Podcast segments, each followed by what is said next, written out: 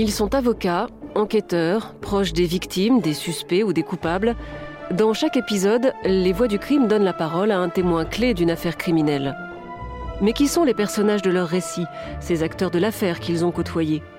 Victimes, suspects, coupables, policiers ou avocats, je vous propose de revenir sur leur parcours, d'explorer ensemble leur personnalité et de vous faire découvrir certains aspects méconnus de leur histoire. Je suis Isabelle Choquet. Voici le portrait d'Edgar Boulet, condamné à la prison à perpétuité pour le quadruple meurtre de Volpénil en 1995.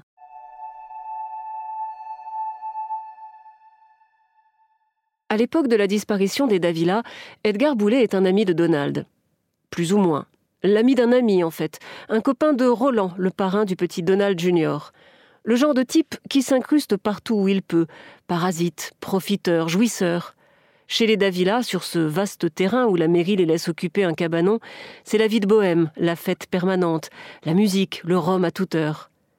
Boulet fait partie des têtes connues, mais ce n'est pas forcément le convive le plus apprécié. En fait, tout le monde s'en méfie. Stéphanie surtout ne l'aime pas beaucoup, elle en a peur. Il faut dire que le Lascar traîne une sale réputation. Alcoolique, bagarreur, toujours dans le rapport de force. C'est un colosse, plutôt bel homme, il en impose et il en abuse. Avec les femmes notamment, il n'est pas correct. Un peu trop entreprenant, voire carrément collant et brutal en plus. Une amie de Stéphanie se souvient avoir été forcée de danser avec lui. Il refusait d'arrêter et la retenait avec une violence à peine contenue. Sa réputation de mauvais garçon n'est pas usurpée, elle est même en dessous de la réalité.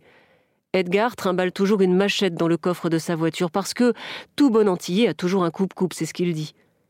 Il est né en Martinique en 1956, père charpentier, mère femme de ménage, deux bons parents qui élèvent au mieux leurs sept enfants. Edgar est le troisième. C'est un petit garçon fâché avec l'école. Il passe par ce qu'on appelle alors les classes de transition réservées aux élèves en échec scolaire, et il lâche finalement les études dès l'âge de 16 ans. Commence alors une vie de petit boulot, maçon, plombier, ouvrier agricole, et puis à 19 ans, il débarque en métropole pour y faire son service militaire il ne repartira plus. Il se marie, divorce, se remarie, deux femmes, deux enfants, mais il ne reste pas. Edgar ne reste jamais nulle part. Il change constamment de job, il a des maîtresses, des femmes qu'il maltraite. Il a d'ailleurs été condamné pour violence conjugale. L'une de ses épouses est tombée par la fenêtre un jour dans des circonstances bien troubles. Ce n'est qu'une ligne sur un CV de délinquant bien rempli. Violence et insultes, attentats à la pudeur, vol, recel, troubles de voisinage, bagarres au tesson de bouteille, accidents avec délit de fuite, outrage et rébellion. Quand la police commencera à s'intéresser à lui neuf mois après la disparition, elle le trouvera d'ailleurs en prison à Melun pour conduite en état d'ivresse. Cela dit, et c'est une constante, Boulet n'assume jamais rien. À chaque fois, c'est la même histoire. Ce n'est pas lui, il n'a rien fait. Et s'il est pris en flagrant délit, il se dérobe encore. Ce n'est pas de sa faute, il n'est pas responsable, il est tombé dans un piège. Soit il est innocent, soit il est victime. C'est un petit malfrat sans envergure, sans but et sans panache. Au moment des faits, cette brute séduisante s'est trouvée une nouvelle maîtresse plutôt inattendue. Une femme qui n'est pas de son monde, un médecin. Elle soignait son ancienne compagne, il a lâché la malade pour le docteur. Ils sont ensemble depuis six ans, et elle l'accompagne souvent chez les Davila. Personne ne comprend très bien ce qu'ils font ensemble. Boulet n'est pas plus gentil avec elle qu'avec ses autres femmes. Un jour, dans un accès de colère, il lui a coincé la tête dans le volant de sa voiture et il a essayé de l'étrangler.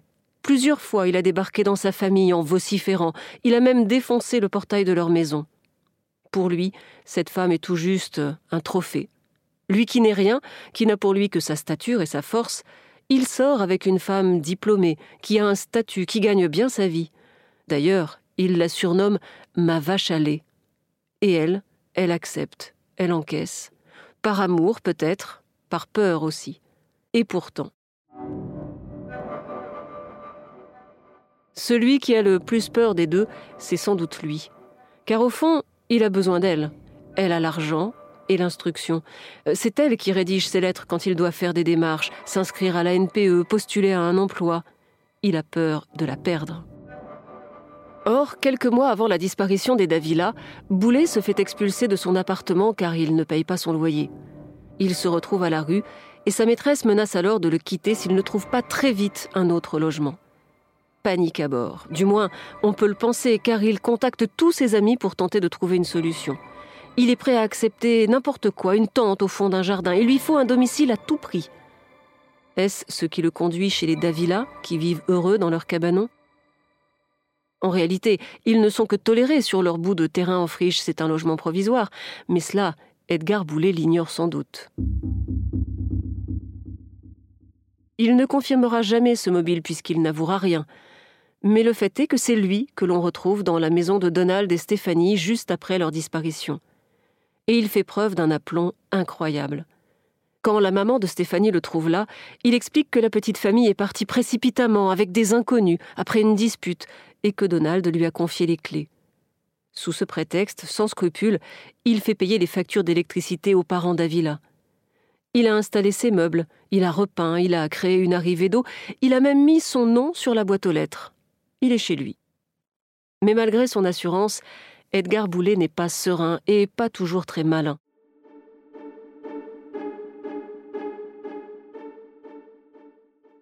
Il essaie de nouer des liens avec les voisins. À chacun, il raconte comment la petite famille s'est enfuie, mais il s'embrouille dans les différentes versions de son histoire. En vérité, plus il cherche à se couvrir, plus il s'enfonce. Il pense brouiller les pistes en se fabriquant un alibi, une lettre d'un témoin au-dessus de tout soupçon. Sa maîtresse, qui jure qu'elle était avec lui ce soir-là. La ficelle est un peu grosse. Tout comme cette histoire de Corbeau qui apprend aux parents d'Avila que leur fils est dans une secte. Le message a été enregistré par un ami d'Edgar, vite identifié. Boulet a peur d'être démasqué mais il est agité de terreur bien plus profonde encore. Le lendemain de la disparition, Roland l'a trouvé seul dans le cabanon, apparemment très angoissé. Il disait qu'il avait fait une grosse connerie. Et il a demandé à son ami Est-ce que tu connais quelqu'un qui pratique le vaudou? Boulet ne craint pas vraiment la police et la justice, mais il a une peur ancestrale des esprits. Alors il va rencontrer plusieurs fois une sorte de sorcier qui verse dans la magie noire, des rites à base de sacrifices de volailles. Il y croit profondément, ça le fascine, ça l'impressionne aussi. Or, ce sont bien des ossements de poule que l'on va retrouver mélangés aux dépouilles des Davila. Et sur l'appui de fenêtre du cabanon, des petits pots pour bébés, anciens, complètement moisis. Dans la pratique vaudou, il faut nourrir l'âme des enfants défunts pour ne pas être persécutés par leur esprit. Cette peur mystique, on la lira à nouveau sur son visage lors du procès en juin 2000. Pourtant, Edgar Boulet y apparaît en force, physiquement puissant, impressionnant, un peu effrayant aussi. Il parle peu, mais il s'exprime bien. C'est un roc. Mais ce roc va se fissurer lorsque le père de Donald Davila s'adresse à lui. C'est un vieux monsieur, très pieux et aveugle. Le mutisme d'Edgar Boulet lui pèse plus qu'aux autres. Puisqu'il ne le voit pas, il veut l'entendre. Alors il se lève et lui lance Libère-toi, ton péché n'est pas couvert. Le vieil homme invoque la Bible, le sixième commandement Tu ne tueras point. Et dans le box des accusés, on voit Boulet se décomposer. L'espace d'un instant, il perd pied. La justice des hommes l'indiffère, mais la justice divine le terrifie.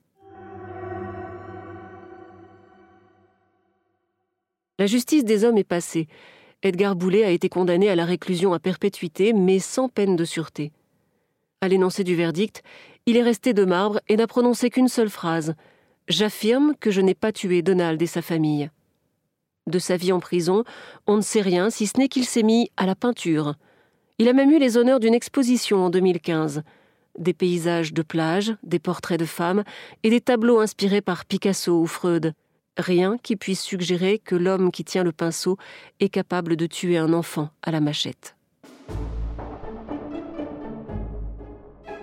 Vous venez d'écouter le portrait d'Edgar Boulet. Vous pouvez retrouver tous les épisodes des Voix du crime sur l'application d'RTL, rtl.fr et toutes les plateformes partenaires. N'hésitez pas à nous laisser une note ou un commentaire. À très bientôt.